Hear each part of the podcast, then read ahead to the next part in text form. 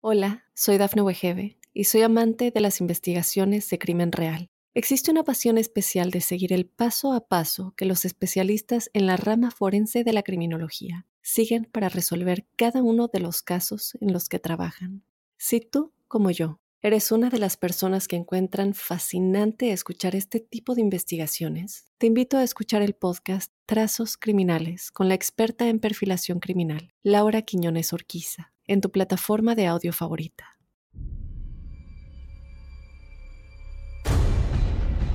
Bienvenidas y bienvenidos a un nuevo episodio de nuestro podcast, Crímenes de Terror.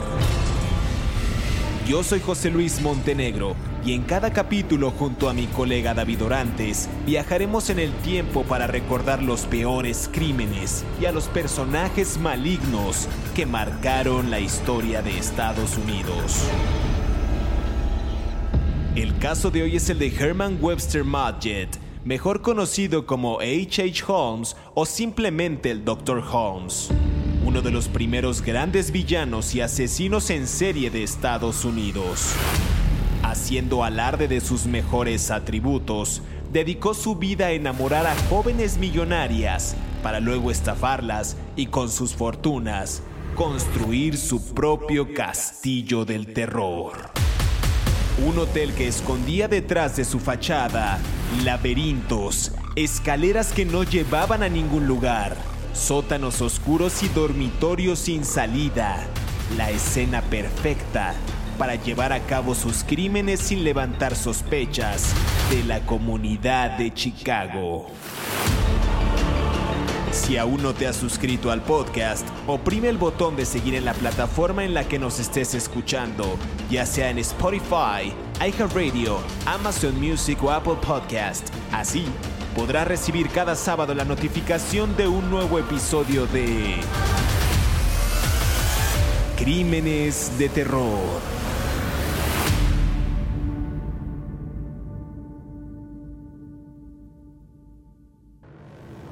El Don Juan del Crimen, el arquitecto asesino, el diablo de la Ciudad Blanca. Muchos son los apodos que recibió H.H. H. Holmes, el asesino serial del que hablaremos hoy en Crímenes de Terror un hombre guapo, joven, de personalidad avasallante, inteligente. Era muy distinguido en aquellos años eh, y era un galán a quien se le hacía muy fácil que las mujeres pues sucumbieran a sus encantos. Digamos que esa fue una de las armas secretas para atraer a las que serían las víctimas de sus más viles intenciones de H. H. Holmes. Se las ingenió para ir estafando a jóvenes millonarias, robaba sus fortunas, les quitaba la vida, después las desaparecía para él siempre había una excusa perfecta para justificar que las mujeres que lo acompañaban repentinamente no estuviesen a su lado. Pero antes de entrar en detalles y comenzar a hablar de este asesino en serie, les recuerdo que yo soy José Luis Montenegro y quiero presentar a mi colega David Orantes, quien estará acompañándome como cada semana con un análisis minucioso de estos crímenes de terror. David, buen día, ¿cómo estás? Hola, ¿qué tal José Luis? Eh, bien, ah, vamos a hablar de uno de los personajes de la historia del crimen en los Estados Unidos, Herman Webster Mudgett, mejor conocido como H.H. Holmes, eh, que, ha sido famosísimo y que sus um, crímenes han inspirado películas, libros, obras de teatro. Eh, sobre todo por el, lugar en el que ocurrieron la mayoría de sus asesinatos. ¿no? Es un personaje muy interesante con una serie de perspectivas que son muy, muy interesantes de, valga la redundancia, de analizar y de reflexionar sobre ellas. Claro, decías que inspiró muchos filmes, muchas investigaciones, pero también inspiró a otros asesinos como Jeffrey Dahmer a cometer estos actos delictivos. Empezamos por el principio, David, si te parece, de este personaje H.H. H. Holmes. Nació el 16 de mayo de 1861 en el estado de New Hampshire. Eh, venía de un matrimonio disfuncional, un padre abusivo y una madre pues prácticamente puritana. Sus familiares definían a H.H. Holmes como un chico problemático, solitario y que mostraba esta excesiva crueldad con los animales y los niños pequeños. De hecho, hemos hablado mucho de que de los asesinos que hemos tratado en crímenes de terror, muchos de ellos cometían primero actos eh, pues fuertes o, de, violencia extrema con animales y después con, con humanos. La infancia de este personaje estuvo marcada por los abusos que sufrió pues por parte de sus compañeros de clase también, el conocido bullying. Una vez lo obligaron, dicen los, los documentos y las investigaciones, a tocar un esqueleto humano robado de la sala de anatomía de la, de la, de la escuela.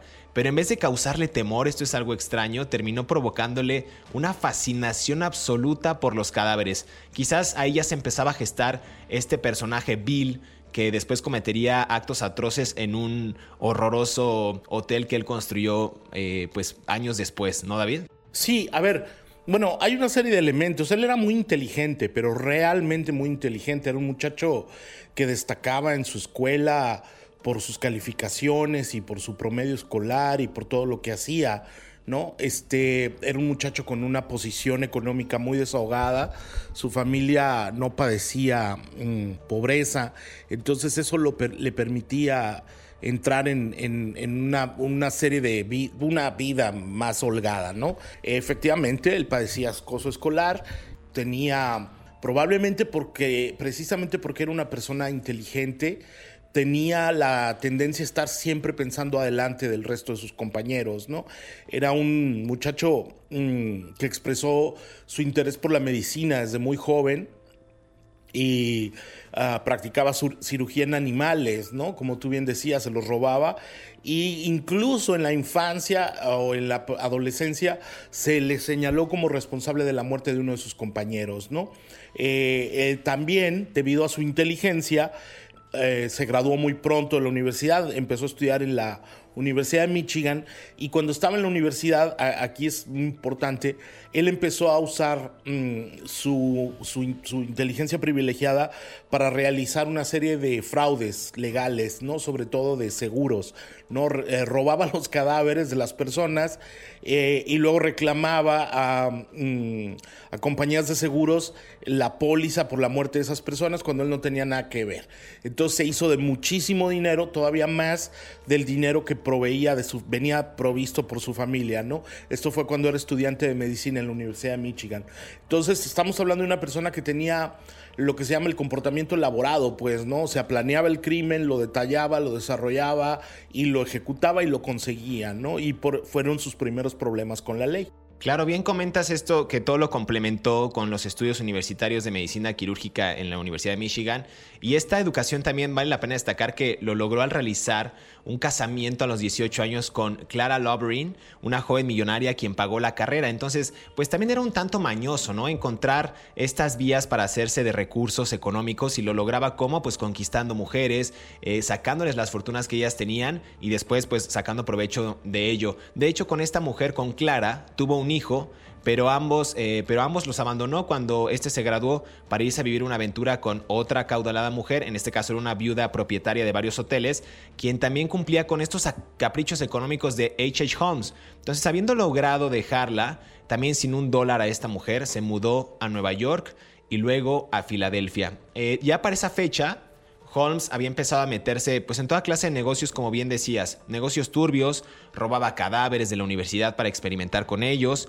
y también pues defraudar a las compañías de seguros tras haberles cambiado la identidad. Algo pues realmente increíble para la época. Estas estafas pues eran de tal calibre que llegó, a vender, dicen los archivos, una cura contra el alcoholismo y una máquina que convertía el agua en gas natural. O sea, eran cosas que para la época eran impensables, eran, eran realmente unas fantasías. También cabe destacar que tuvo varios empleos este sujeto en un hotel, en una farmacia, en un hospital y también conscientemente pasó pues por todos estos y estuvo lleno de misterios y desapariciones y también por ahí dicen que lo relacionaban con muertes de niños.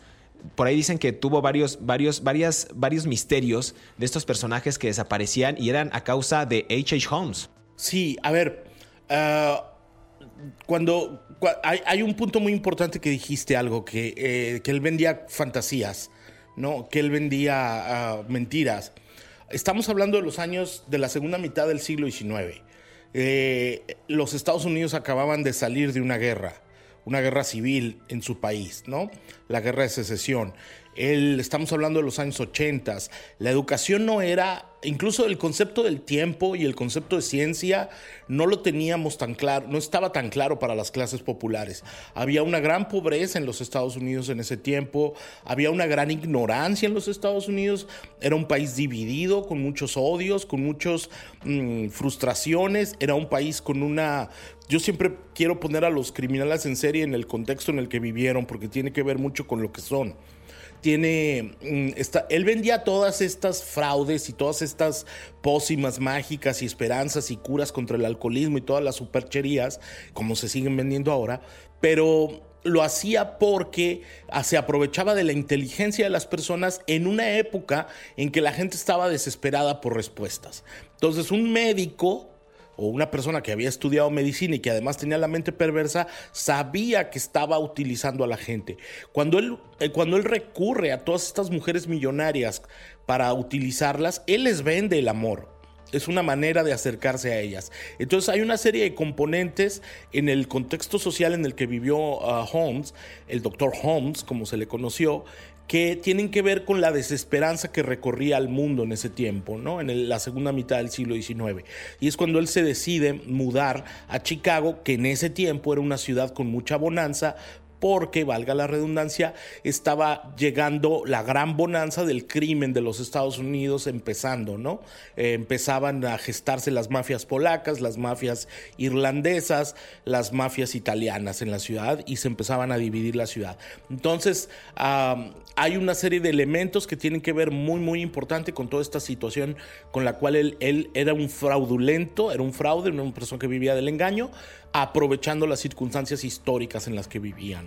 Y para ir, por ejemplo, entrando ya en materia, porque no nos va a dar el siguiente bloque, hay muchos casos de H.H. Holmes donde no, no solamente fue el tema de la de la amenaza, de la, de, la estafa, sino también ya entró en esta parte del, del, homicidio. Y bueno, para entrar como, adelantarnos un poco al siguiente bloque, Digamos que una de las primeras víctimas de este sujeto de Holmes pudo ser su amante, justamente Julia Smith, eh, que era la esposa de Alex Connor, un inquilino que vivía en el edificio que Holmes, ya hablaremos más adelante de él, había construido, pero tras descubrir el amorío, Alex dejó el trabajo y se mudó, abandonando a Julia y a su hija Pearl, y obtuvo ya después la custodia de esta, pero misteriosamente aquí ocurre un caso extraño. Dicen que, que Holmes pudo haber desaparecido a esta mujer y, al, y, a la hija que tenían en una situación pues bastante misteriosa. No sabemos bien a bien, pero él, él tenía justo esta fascinación, como dices tú, de querer vender fantasías, de vender humo, como coloquialmente decimos,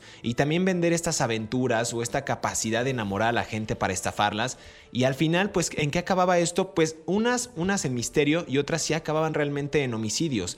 Eh, insisto, ya hablaremos más adelante de este hotel gigantesco que él construyó, pero aquí estamos ante un, ante un verdadero eh, sociópata, ¿no? Una persona que finge ser un, sujeto agradable, guapo, inteligente y que esa inteligencia la aprovechó pues para ir manipulando a sus víctimas, sabiéndose de conocimientos médicos, de conocimientos quirúrgicos que después aplicaría a cada una de ellas. Digo, aquí estamos viendo que sí venía de un matrimonio disfuncional, de padres que eran realmente pues malos con él o que no le prestaban esta atención, como en todo lo que hemos visto de los, de los crímenes de terror, de estos asesinos seriales, pero eh, no sé en qué momento podríamos decir que hubo un punto de quiebre de este asesino, David, para, para, ir como matizando también lo que escucharemos más adelante. ¿Será la infancia perturbada otra vez lo que decimos infancia es destino? las experiencias que él tuvo con los animales al diseccionarlos, o esta capacidad de, de saberse inteligente y poder manipular. O sea, hay como muchos factores que pudieron haber dado pie a que este sujeto cometiera y se convirtiera en uno de los primeros asesinos seriales en Estados Unidos. Yo creo que es todo, ¿no? Yo creo que nada, nada sucede de la noche a la mañana, nunca en la vida, ¿no? Todos somos producto de nuestras circunstancias y de nuestras predisposiciones naturales, ¿no?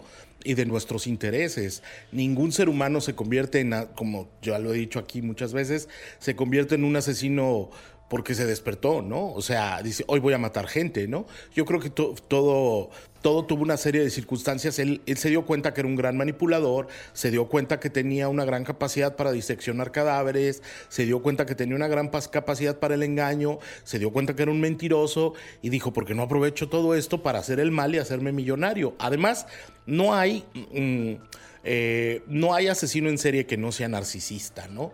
Entonces todo esto tiene que ver con, este deseo de poder, de controlar al otro, de dominarlo, para ser alguien, ¿no? entre comillas, por supuesto.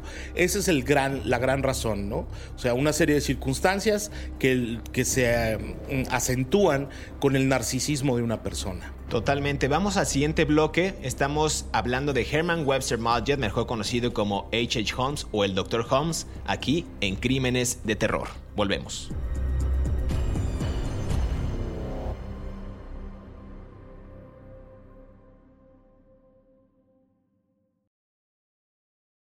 Estos son los 5 datos perturbadores de H.H. Holmes. Número 1. Cuando la policía de Chicago registró el hotel de Holmes, descubrieron habitaciones que inhibían el sonido, pasadizos secretos y un laberinto desorientador de pasillos y escaleras. Las habitaciones estaban equipadas con trampas que arrojaban a las víctimas desprevenidas de Holmes al sótano del edificio. Número 2. Más de 100 años después de su muerte, corrieron rumores de que Holmes había fingido su ejecución y el pánico se volvió a apoderar de las calles. Su cuerpo fue exhumado en el año 2017 para realizar algunas pruebas y los registros dentales determinaron que en realidad era Holmes el que estaba en esa tumba. Número 3. Antes de su ejecución, Holmes confesó los asesinatos de 27 personas. En algún momento, afirmó haber sido poseído por Satanás. Y mientras estaba en prisión, su hotel se incendió misteriosamente y se quemó hasta los cimientos. Número 4. Mientras esperaba su ejecución, H.H. H. Holmes aceptó una oferta de los periódicos del magnate William Randolph Hearst para escribir y publicar en sus diarios su autobiografía, por la cual cobró 7.500 dólares, una suma millonaria para esa época. Número 5. Herman Webster Mudgett había matado a un socio suyo con el que se había aliado en una serie de fraudes. Fue condenado a muerte y ahorcado en 1896, poco antes de cumplir solo 35 años de edad. Regresamos a Crímenes de Terror. El caso de hoy es el de Herman Webster Mudgett, mejor conocido como H.H. Holmes o el Dr. Holmes. Hablamos de que fue uno de los primeros asesinos o villanos en serie de Estados Unidos y que hizo alarde de, estas, de estos atributos que él tenía. Se dedicó a enamorar a mujeres acaudaladas, sobre todo, estafarlas y luego con sus fortunas construir su propio castillo del terror del que hablaremos en este bloque. Un hotel que en realidad escondía detrás de esta fachada laberintos, escaleras que no llevaban a ningún lugar sótanos oscuros y dormitorios sin salida. Esta era la escena perfecta para cometer los peores crímenes de terror. Eh, David ya lo decía antes de irnos a este, a este segundo bloque, eh, que, una de las primeras víctimas y que por ahí ocasionó una posible desaparición, aunque después dicen que esta mujer eh, pues la veían en, otros, en otras ciudades o en otros estados de la Unión Americana, esta chica Julia Smith, quien tuvo un amorío con H.H. Holmes y el, y el esposo la abandonó y se quedó con la custodia de esta, de esta niña Pearl desaparecieron y por ahí dicen que Holmes lo justificó diciendo que Julia había muerto durante un aborto,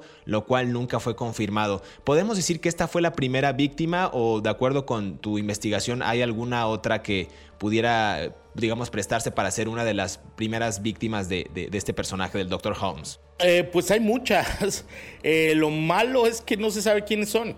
O sea, hubo muchas personas que desaparecieron en el contexto de, de Chicago, este contexto eh, empobrecido.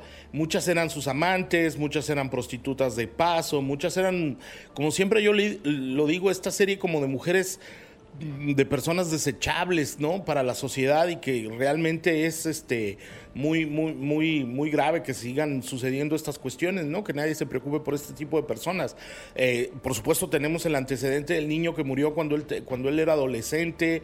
Mm, no lo sabremos en realidad. O sea, seguramente cuando él se mudó a Chicago, que se convirtió en el doctor Henry H. Holmes, ¿no? Que cuando era dueño de una farmacia, él se quedó en el lugar y además empezó a trabajar en una farmacia que luego él compró.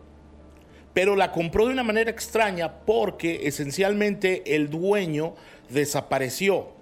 Eh, aparentemente dijeron que se había mudado, que se había ido a otro lado y que se la había vendido, pero pues nunca se encontró el, dueño de la farmacia. Entonces, supongamos que todo eso que contó Holmes fue cierto, pero pues también podemos suponer que no, que lo mató y se deshizo del cadáver. Estamos hablando de un médico. Los médicos saben cómo cortar arterias, cómo cortar vértebras, cómo, cómo cómo cortar cosas, pues es su entrenamiento, parte de la vida, ¿no? Sobre todo en el siglo XIX, donde tenías que amputarle a un señor porque, porque le daba, ahora tenemos antibióticos y otras cosas, pero en el siglo XIX les amputaban la pierna por cualquier cosa, entonces, sobre todo viniendo de la guerra. Entonces, mm, era parte del entrenamiento médico de cualquier persona, pero bueno.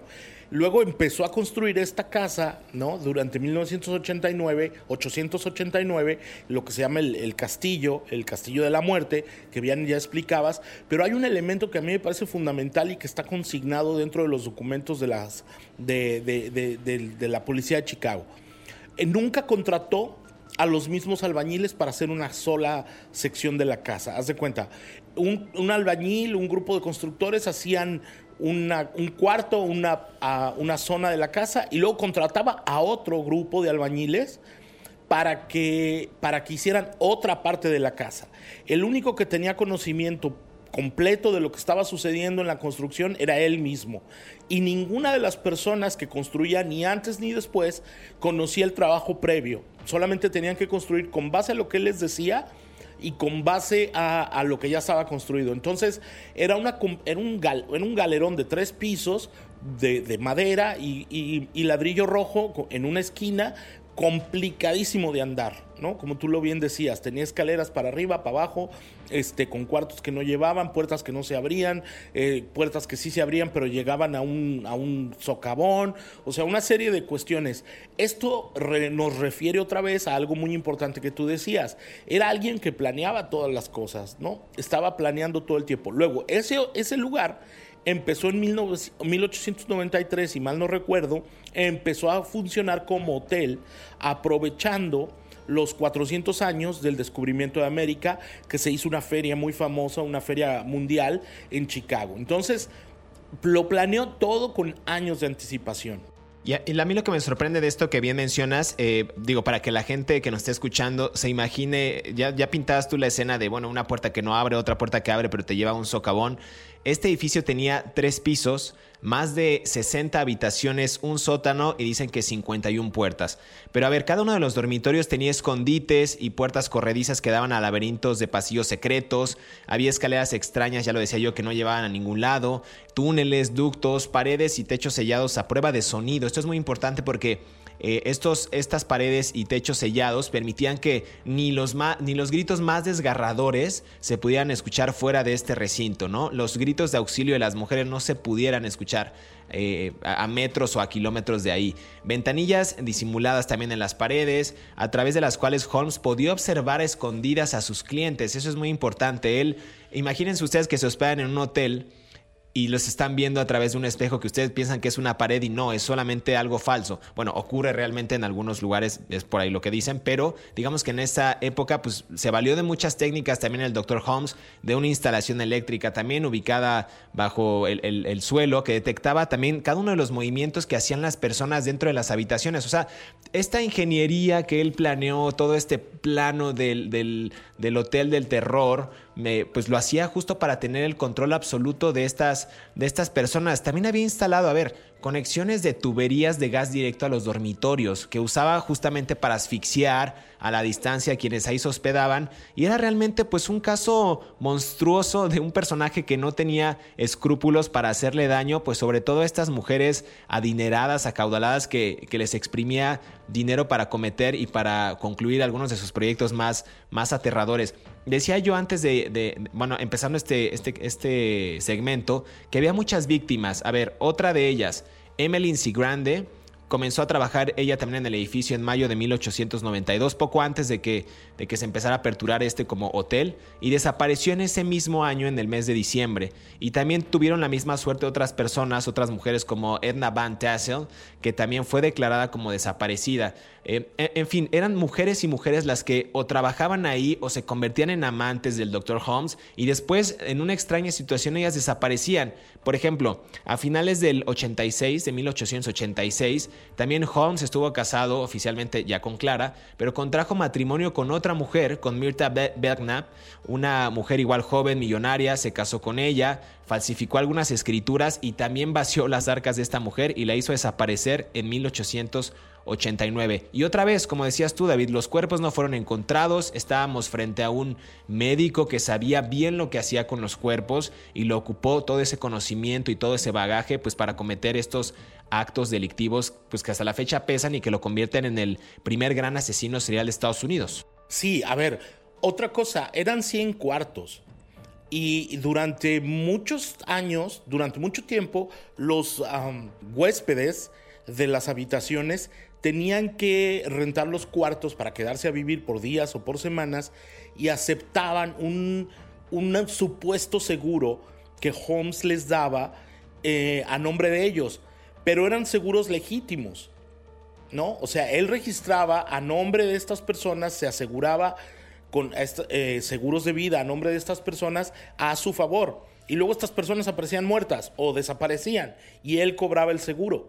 Eso fue lo que incluso hubo compañías de seguro en otras ciudades como Pittsburgh o, en, Pensilvania, donde él, para, no causar sospechas en, Chicago, aprovechaba la, zona de residencia de los visitantes y abría el seguro con esas personas en esas otras ciudades.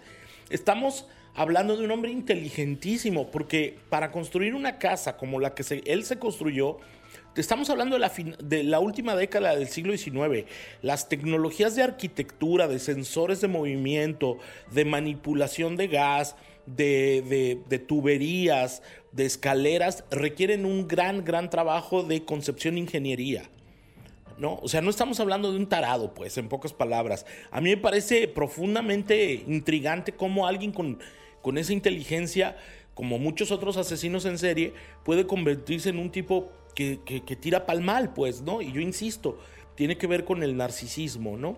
Él, él incluso tuvo vínculos con otros criminales a los que les ordenaba o con los que llegaba a arreglos para que fingieran su muerte ¿no? Y él, y él cobraba su seguro y luego ellos ya podían seguir haciendo su, su vida de, crimen, ¿no? Con nombres falsos. Entonces, estamos hablando de una persona que tenía todo un esquema de fraude alrededor de su vida, ¿no? Y después de esto, como bien mencionas, este hotel, debido a esta, al fin de la exposición mundial colombina en Chicago que mencionabas al principio, se viene abajo este tema de las rentas, entra en crisis y este personaje también hace o echa mano de un viejo truco, ¿no? Incendia este último piso del, hotel y reclama, pues dicen por ahí que 60 mil dólares a la compañía de seguros y huye a Texas y sigue cometiendo este tipo de, estafas eh, el doctor Holmes, H. H. Holmes. Vamos al siguiente bloque, David. Vamos a matizar un poquito este último tema cuando regresemos, pero no se despeguen, estamos aquí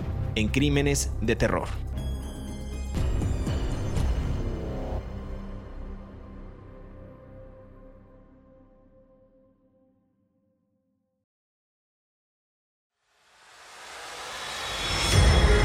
Llevó a un hombre común y corriente no solo a matar, sino a construir un edificio del horror tan complejo? Una pregunta aún sin respuesta, como tampoco se conoce con exactitud cuántas víctimas realmente cayeron en manos de H.H. H. Holmes y quien haya sido su cómplice. De lo que sí no queda duda es que su protagonista ha marcado la historia de Estados Unidos e incluso ha llegado a inspirar a otros asesinos, como es el caso de Jeffrey Dahmer. Sigue escuchando el caso de H.H. H. Holmes aquí, en Crímenes de Terror. Regresamos a crímenes de terror. El caso de hoy es el del Dr. Holmes, H.H. Holmes, uno de los primeros grandes villanos y asesinos en serie de Estados Unidos. Estamos hablando de él y hablábamos justamente de este hotel. Y ya decía yo antes de irnos al siguiente bloque que él, al final de esta exposición mundial de la que hablabas, David, exposición mundial colombina de Chicago, se vienen abajo estas rentas de hotel y el castillo pues entra en crisis cada vez menos víctimas y las arcas del Dr. Holmes pues casi agotadas, no tenía de dónde sacar recursos y echa mano de este viejo, eh, de esta vieja maña, este viejo truco de algunos inmuebles de incendiar uno de los últimos pisos de, de, esta edificación y reclama, dicen, que 60 mil dólares a la compañía de seguros y al verse descubierto huye a Texas donde realiza más estafas, donde, primera, eh, donde por primera vez lo llevan a la cárcel y dicen que fue liberado bajo fianza unos meses después y puso en marcha esta nueva operación criminal. Y tú decías también, David, de que, de que recurría a otros personajes para hacerse estas estafas. Y aquí, eh, con uno de sus amigos, cómplice de fechorías, Benjamin Pitzel, un carpintero con pasado criminal, decide adquirir un seguro de vida y le dice a él que, pues, que finja su muerte y que él cobraría el seguro después. Y lo que, lo que pasa, eh, o lo que pasó en ese momento fue que pues no, no accedieron y al final él terminó matando a la familia, inclusive a la mujer y, sus dos hijas las encerró en un camión y las asfixió conectando una manguera en una tubería de gas. Entonces, al final, si no se cumplían también los caprichos del Dr. Holmes, él echaba mano de estas, de estas mañas y estos trucos, pues no solamente para su beneficio, sino acabar con alguien que le estorbara en su camino para seguir cometiendo sus crímenes de terror. Sí, lo que pasó es que con, este, con este, con Modjet, ¿no? Como se llamaba este, esta persona eh, que estuvo detenida y que lo conoció en la cárcel, eh, y con este otro señor, Pitzel, eh, fingieron la muerte, ¿no? De él. Hubo un momento en que él, aquí hay una serie de cosas que pasan, porque también hay otro preso que se llama Marion Marion Hedgepeth, ¿no? Que fue muy famoso también, un criminal que le decían el, el, asaltante guapo, ¿no? Porque era muy, muy, muy atractivo el tipo, alto, fornido, no sabes, ya sabes, ¿no? El estereotipo, en fin, ¿no? Pero mira, aquí hay con Pitzel pasó algo muy interesante porque Pitzel tenía que fingir su muerte para cobrar el dinero y le iba a dar 500 dólares de la póliza que era de 10 mil, pero no se los da y luego lo mata. No, o sea, pero entonces él va con la esposa y tampoco se los da. Y la esposa empieza a sospechar, la esposa de Pitzel empieza a sospechar que su, que su esposo en realidad está muerto y que todo es un cuento de este señor para engañarla, ¿no? Y ella le dice, dame el dinero, tienes que darme los 500 dólares, que no sé qué historia y tal. Bueno, Holmes mata a la esposa y mata a los cinco hijos de Pitzel. O sea, a sangre fría y, los en, en, en, tota, en 1893, 1894. Estamos hablando que en un periodo de 10 años, de acuerdo con las autoridades, se le comprobaron 200 crímenes. 200 crímenes de diversas índoles, entre los cuales hubo el homicidio. Las víctimas de Chicago y las víctimas de, de Texas y las víctimas de Filadelfia.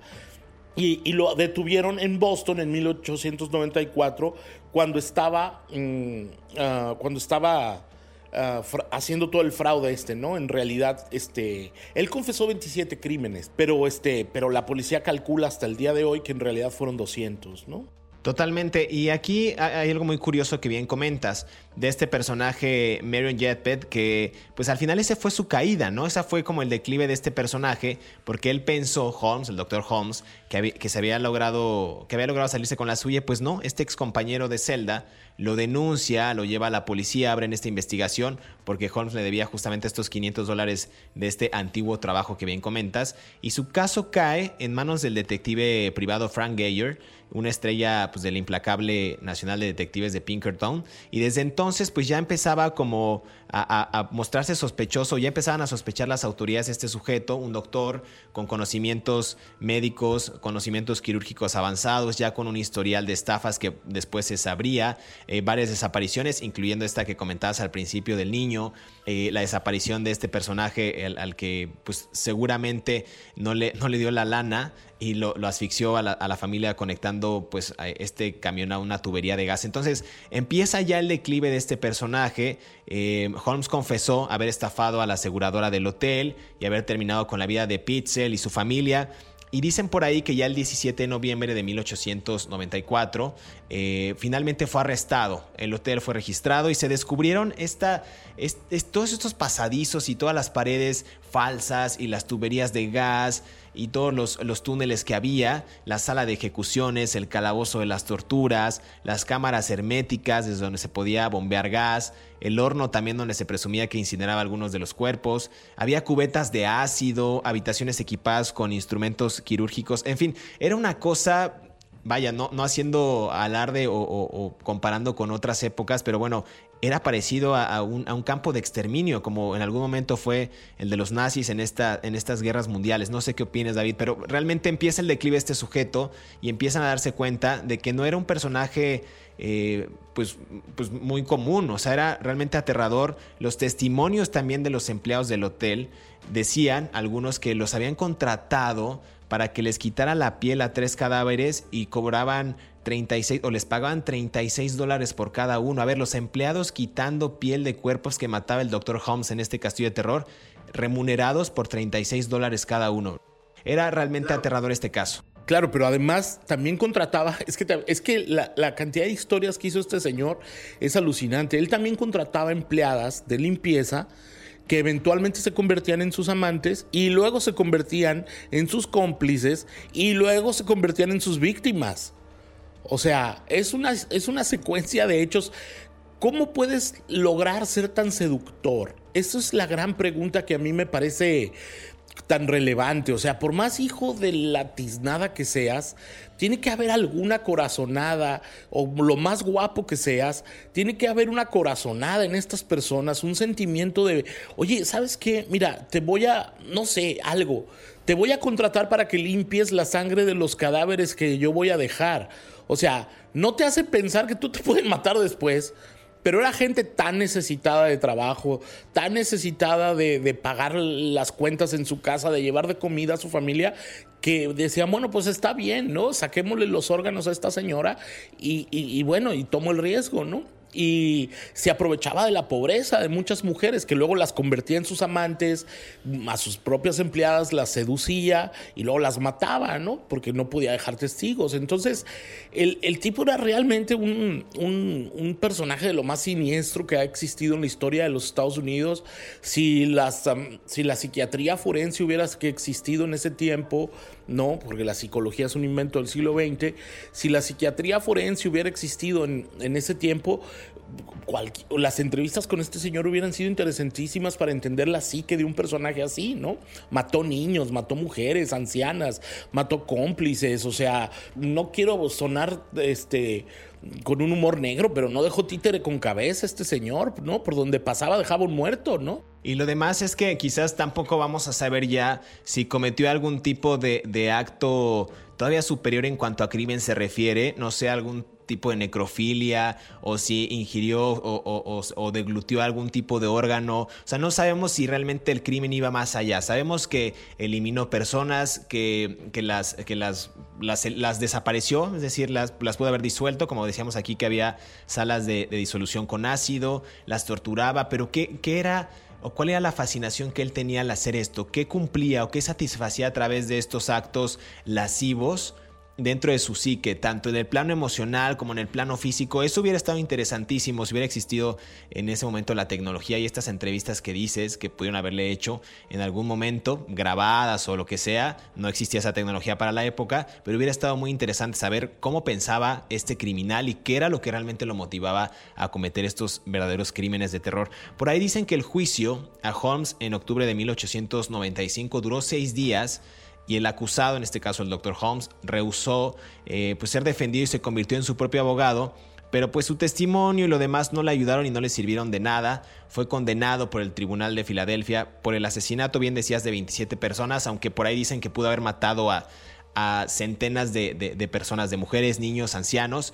Y fue justamente el 7 de mayo de 1896 eh, con, tan solo 34 años de edad. A ver, fue un personaje bastante joven que cometió eh, asesinatos y actos aterradores a una muy temprana edad. Ya lo decíamos, sí con los animales, sí con, eh, con el presunto asesinato del, niño, con mujeres, con ancianas, pero pues realmente muy joven, 34 años. Bueno, yo tengo 30 años y, se me hace muy joven este personaje. Su muerte fue lenta y agónica porque la muerte que él padeció fue por, eh, por ejecución. Él fue colgado él fue colgado y, permaneció, me parece que fueron 15 minutos, ¿no, David? Lo que estuvo colgado en una soga y después, pues, fue, fue pues, prácticamente una, pérdida. Bueno, pues este, murió este personaje. Bueno, a ver, hay, la noche anterior a que lo matan, el 6 de mayo, eh, es una cosa como un poco absurda y te habla del narcisismo de este señor. Eh, Holmes se pone a escribirle cartas a mano al periódico de Boston, al Daily News, y, les, y, entonces pide estampillas y papel y sobres, y les dice que, que, les tiene que escribir muchas cosas y les tiene que contar muchas cosas. Esas cartas están en los archivos del periódico, porque, eh, pero que no, que, que, se va, que tal vez escriba un poco apresurado porque se tiene que levantar mañana temprano a las 6 de la mañana porque tiene cosas que hacer. O sea, no les dice a los del periódico que lo van a matar, les dice, tengo cosas que hacer mañana.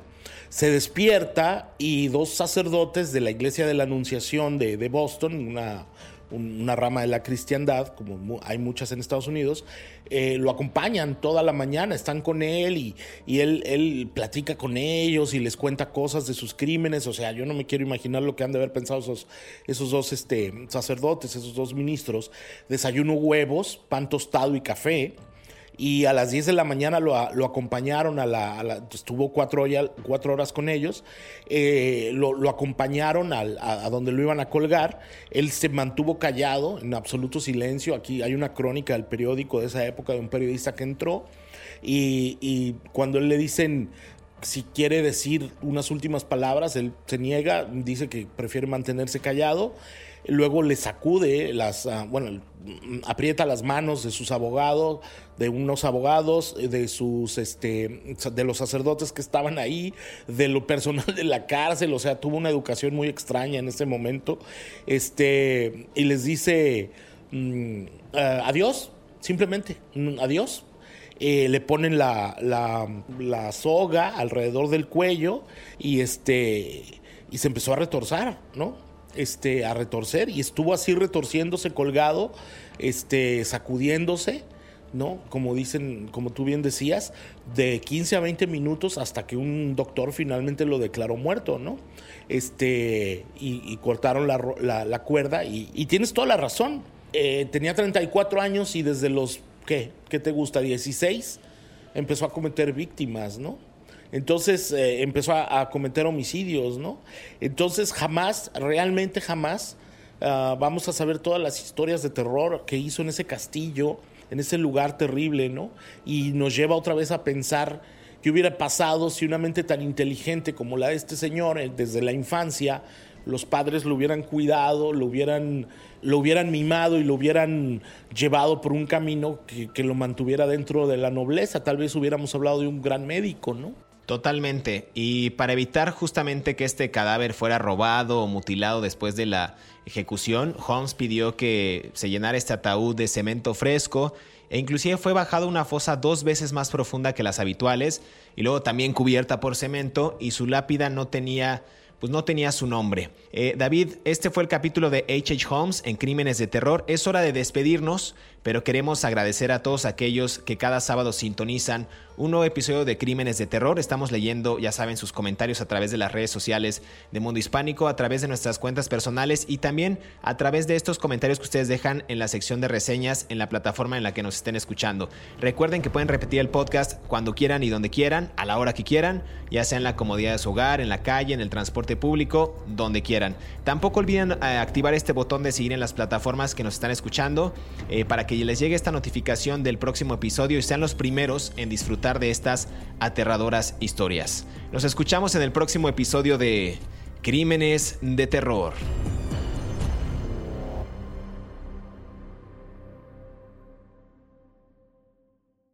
Hola, soy Dafne Wegebe y soy amante de las investigaciones de crimen real. Existe una pasión especial de seguir el paso a paso que los especialistas en la rama forense de la criminología siguen para resolver cada uno de los casos en los que trabajan.